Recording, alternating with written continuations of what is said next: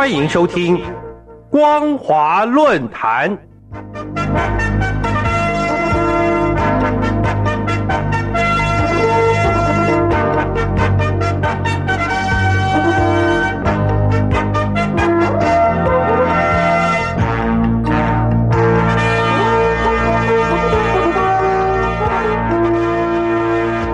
各位听众朋友，大家好，欢迎收听本节的光华论坛，我是艾格。今天要跟大家讨论的主题是后疫情时代大陆毕业生就业形势越来越严重的迷思。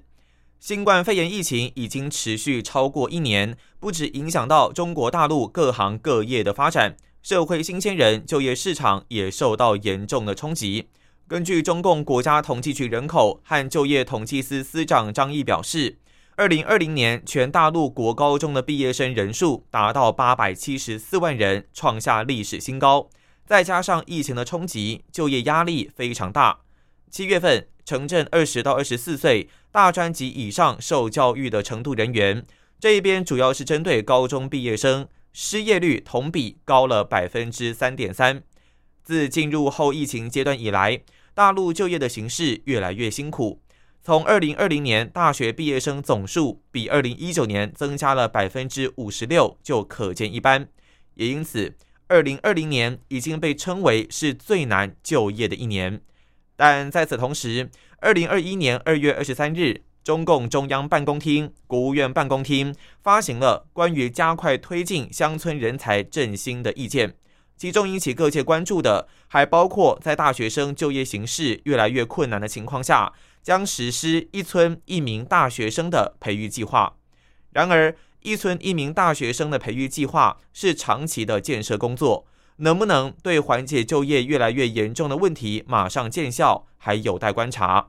看了一下关于加快推进乡村人才振兴的意见，涵盖的层面包括了：第一，农业生产经营；第二，是农村第二三级产业的发展，提升电子商务进入农村的效果。第三是乡村公共服务，推进乡村教师、卫生健康、文化旅游体育以及乡村规划的建设。第四是乡村治理，第五是农业农村的科技等。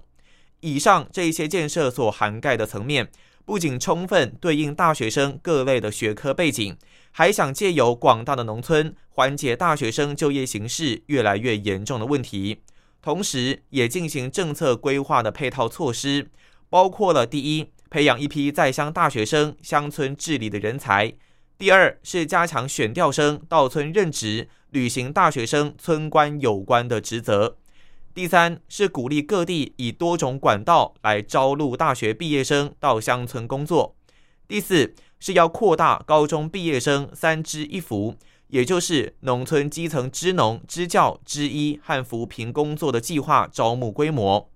从大学生就业涵盖层面与政策规划配套措施来看，中共显然已经意识到后疫情时代就业的一个问题，已经不是过去青年人口红利与经济成长相互伴随的形式，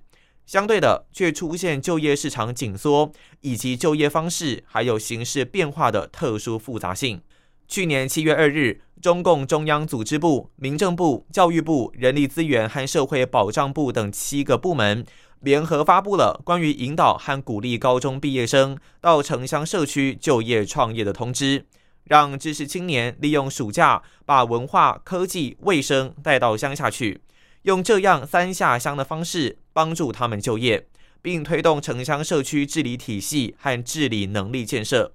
虽然这项政策规划配套的措施有意在于缓解就业形势越来越严重的问题，但却随着面临新冠肺炎疫情爆发，产生许多变数。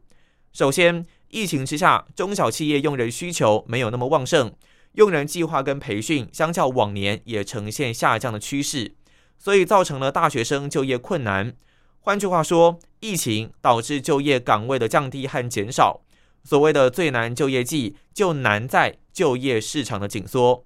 再来是后疫情的就业方式跟形式也产生变化。过去是企业进校校招和专场招的面对面形式，然而在疫情之下，企业大多改采网络的招聘形式，让就业带来一定的难度。同时，疫情也导致在就业行业的选择上发生变化。那一些受到疫情影响相当大的行业，需要人与人接触的产业都损失惨重，例如金融、运输、保险、服务业等，更让原本想投身于这些产业的毕业生们会多加考虑，也导致确置型失业问题浮现。中共向来善于政策的宣传，即便面临就业市场紧缩与就业方式的变化，还是宣称二零二零年第四季度高中毕业生 CIER 的指数。也就是中国就业市场景气指数，在同比跟环比都出现上升。四月到十一月，高中毕业生就业景气指数是逐月的攀升。大陆就业形势数据在网络上一直出现，但事实上却经常是高中堆高数据、玩数字游戏的结果。大陆高中定义已就业的方式是签署第三方的就业协议。让学校运用手段要求绝大部分的应届毕业生签署第三方的协议，但是所谓第三方协议却覆盖了几乎所有应届毕业生会出现的情况，包括了聘用、创业、自由职业、签署短期劳务合约、开设网络商店，甚至是游戏代练，只要是符合这些情况的大学毕业生，都会被母校统计为已就业。此外，各大高中还会把毕业后选择海外留学、继续攻读硕博班的学生归类为已就业的行列。所以，中共面临了最难就业季。如果想要试图借由农村缓解毕业生就业形势越来越严重的问题，就必须正视就业市场变化的复杂度，甚至要破除操弄就业形势数据的迷思。以上就是本期的光华论坛，感谢您的收听，我是艾格，我们下次见。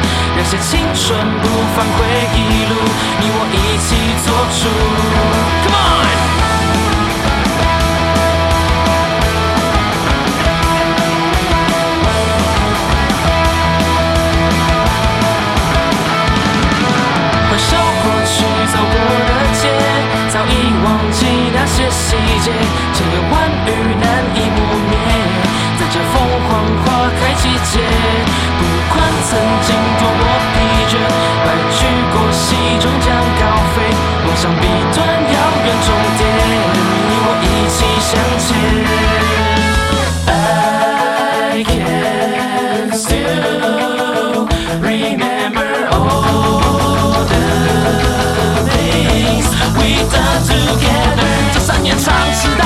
要记警告要笑爱笑想一想就心情好拿笑一笑中午拿来睡觉完全没有烦恼全都掉全世界不陷入现实的残酷泥沼面对未知不需其糟不在意那些烦恼就算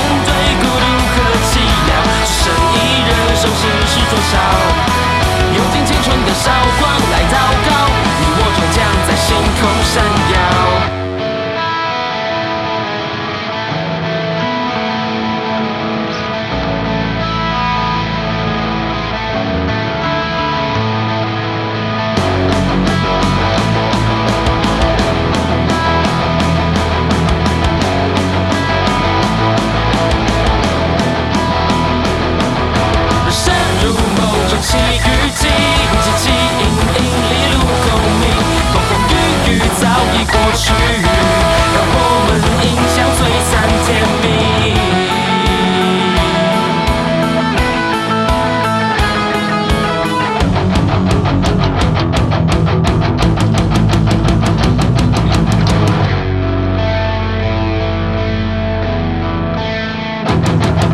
是全世界崩坏倾倒，陷入现实的残酷泥沼。面对未知，不需急躁，不在意那些烦恼。就算面对孤独和寂寥，只剩一人，收世俗多少？用尽青春的韶光来祷告，